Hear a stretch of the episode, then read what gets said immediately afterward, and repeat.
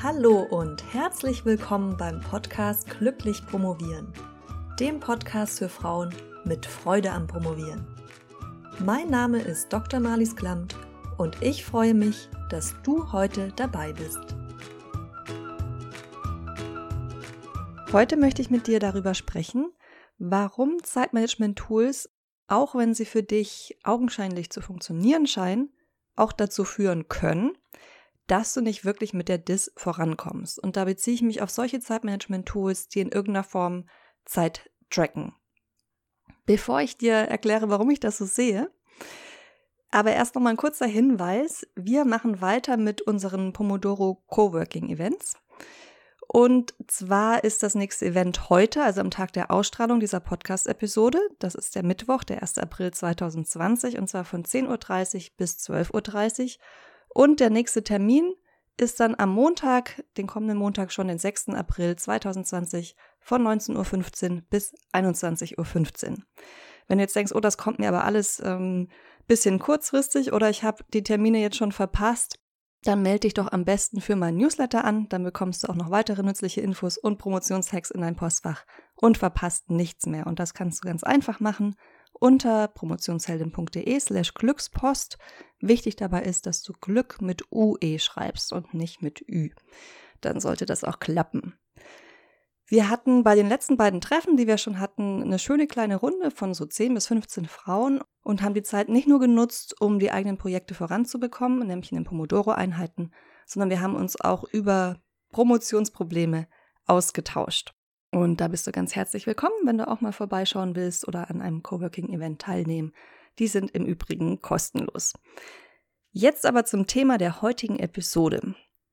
Heute möchte ich dir erklären, warum ich denke, dass Zeitmanagement-Tools wie zum Beispiel die Pomodoro-Technik zwar sehr hilfreich sein können, aber auch die Gefahr bergen, dass wir viel machen, aber wenig auf die Reihe bekommen.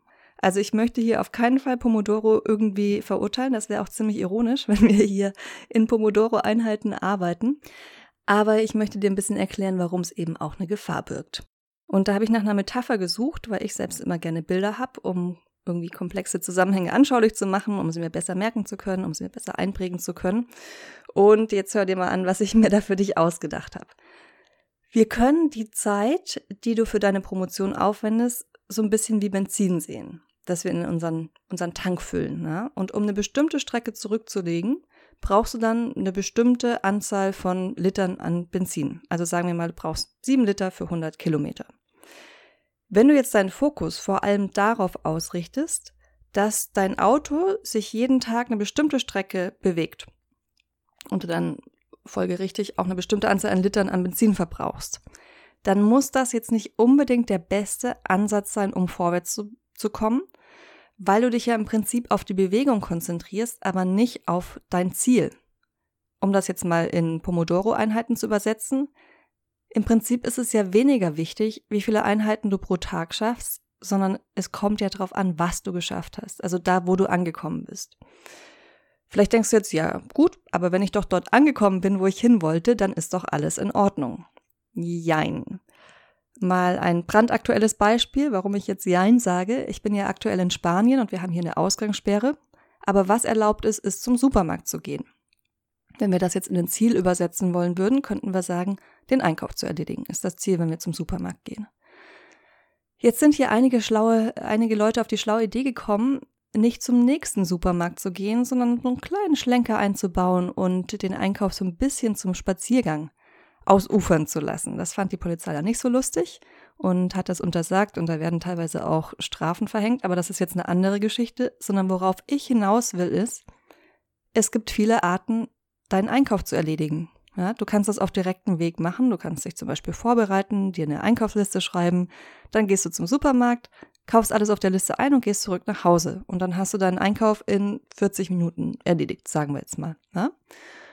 Oder aber du machst einen Schlenker durch den Park, gehst nochmal zurück nach Hause, weil du die Taschen vergessen hast. Dann schlenderst du ein bisschen ziellos im Supermarkt durch die Regale. Und dann brauchst du vielleicht doppelt so lange und hast aber das gleiche Ergebnis. Du bist wieder zu Hause, der Einkauf ist erledigt. Jetzt habe ich es geschafft, hier eine Metapher in, in eine andere zu verschachteln. Deshalb fasse ich dir jetzt noch mal ein paar Punkte zusammen, die ich in diesem Zusammenhang wichtig finde. Erstens. Am Ende zählt nicht die Zeit, die du aufgewendet hast, sondern das Ergebnis, also das, was dabei rumgekommen ist. Zweitens, dieses Ergebnis lässt sich jetzt auf verschiedenen Wegen erreichen. Drittens, suchen wir prinzipiell immer den Weg, oder sollten das zumindest tun, weil das logisch ist, der uns am wenigsten Energie kostet. Also den Weg, der uns A möglichst schnell ans Ziel bringt und B mit dem kleinstmöglichen Einsatz. Das heißt, es kann schon durchaus sinnvoll sein, wenn da ein Fels in deinem Weg liegt, da außen rum zu laufen, ne, statt drüber zu klettern, auch wenn es den Weg länger macht, weil es unter Umständen schneller gehen wird und vor allem auch, weil es dich weniger Kraft kosten wird. Jetzt gehen wir nochmal einen Schritt zurück. Viertens, davor solltest du dir allerdings die Frage stellen, und das ist auch ein wichtiger Punkt, ob das Ziel, das du dir vorgenommen hast, wirklich sinnvoll ist. Weil was auch passieren kann, ist, dass wir zum Beispiel wochenlang einen Aspekt recherchieren, der am Ende gar nicht wichtig ist für deine Arbeit. Aber fünftens, jetzt nochmal eine kleine Einschränkung. Manchmal sind natürlich Umwege auch notwendig, um rauszufinden, wo du eigentlich hin willst, weil es natürlich nicht immer so klar ist vorher und du manchmal vielleicht diesen Umweg gegangen sein musst, um zu wissen, wo der eigentliche Weg lang führt. Das heißt, nicht jeder Umweg ist umsonst oder überflüssig, aber trotzdem sollten wir natürlich versuchen, unnötige Umwege zu vermeiden. Jetzt aber zur konkreten Umsetzung.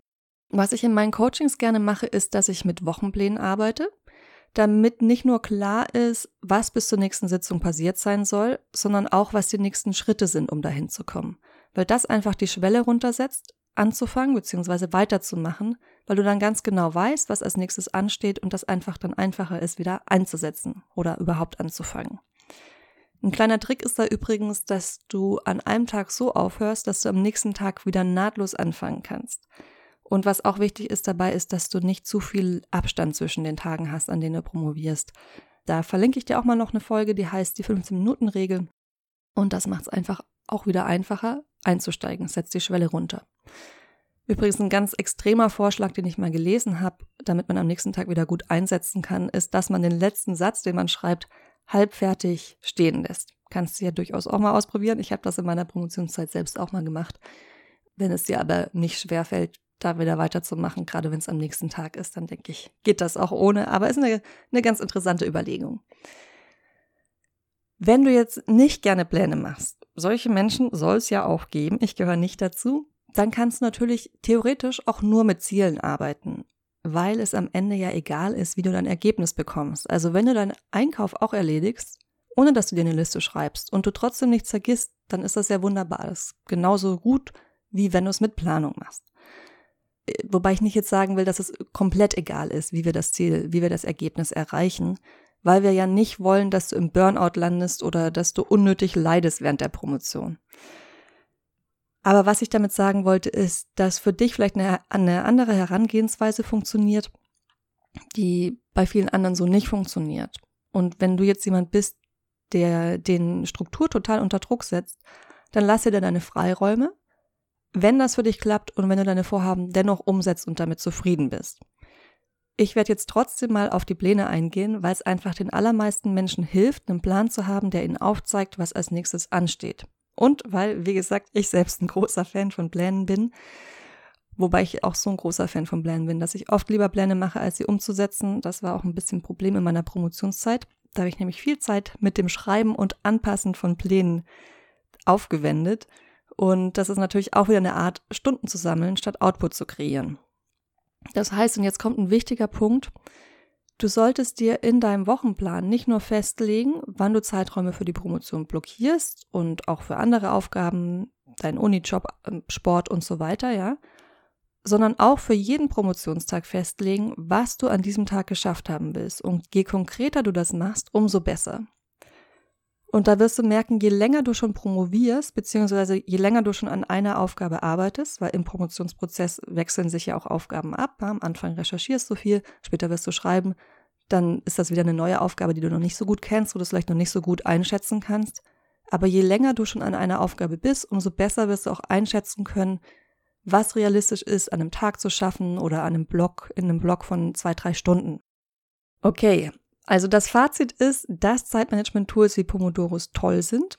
Ich benutze sie vor allem dann gerne, wenn ich gerade große Schwierigkeiten habe, überhaupt einen guten Arbeitsrhythmus zu finden oder vielleicht auch gar nichts mache, ja, damit man überhaupt wieder einfängt, anfängt. Und im schlimmsten Fall kann das bedeuten, ich nehme mir die 25 Minuten vor und sage, okay, ich werde nichts anderes machen, als zu schreiben. Wenn ich nicht schreibe, ist das auch okay, aber ich sitze die 25 Minuten vor meinem Blatt Papier oder vor dem Computer. Und dann ist ähm, die, die Wahrscheinlichkeit groß, dass du doch irgendwas aufschreiben wirst. Aber natürlich, das ist, äh, um erstmal wieder reinzukommen. Aber am Ende ist natürlich das Ziel nicht, möglichst viel Zeit abzusitzen. Und was ich da auch noch dazu sagen wollte, natürlich kannst du auch, wenn du mit Pomodoros arbeitest, dir für jede 25 Minuten Einheit ein messbares Ziel vornehmen. Also zum Beispiel nicht nur schreiben, ich möchte lesen, ich möchte diesen Artikel lesen, wäre schon ein bisschen konkreter, sondern ich möchte Seite X bis Seite Y geschafft haben. Und nicht, und das ist mir auch wichtig nochmal zu betonen, nicht um, um dich jetzt selbst unter Druck zu setzen oder dir Ziele zu setzen, die du gar nicht schaffen kannst, nein, sondern einfach, damit du dich selbst darauf trainierst, output-orientiert zu arbeiten. Und weil wir es jetzt gerade nochmal von den Pomodoros hatten, jetzt am Ende dieser Episode nochmal eine kurze Erinnerung an die anstehenden Coworking-Termine. Wir haben das nächste gemeinsame Pomodoro Coworking Event heute am Tag der Ausstrahlung, 1. April, 10.30 Uhr bis 12.30 Uhr und das nächste dann nächste Woche am Montag, den 6. April 2020 ab 19.15 Uhr und melde dich am besten unter promotionsheldin.de slash Glückspost mit UE an für den Newsletter, dann verpasst du keine Termine mehr und ich würde mich sehr freuen, dich da zu sehen. Wenn du ansonsten noch mehr Unterstützung brauchst bei deinem Promotionsprojekt, vielleicht auch bei der Zeitplanung, vielleicht brauchst du auch jemanden, der der dir ein bisschen auf den Zahn fühlt regelmäßig, damit du die Deadlines, die du dir gesetzt hast, auch wirklich einhältst. Auch dafür kann man Coaching sehr gut benutzen. Dann kannst du dir gerne mein Angebot anschauen auf promotionsheldin.de slash coaching. Da findest du alle Infos dazu, inklusive Preise. Und ich freue mich über jede Promovendin, die ich da wirklich auch intensiv auf ihrem Weg bei der Promotion unterstützen darf. Wir hören uns dann hier wieder nächsten Mittwoch hier im Podcast. Bis dahin wünsche ich dir freudiges Promovieren mit einem guten Output. Deine Malis.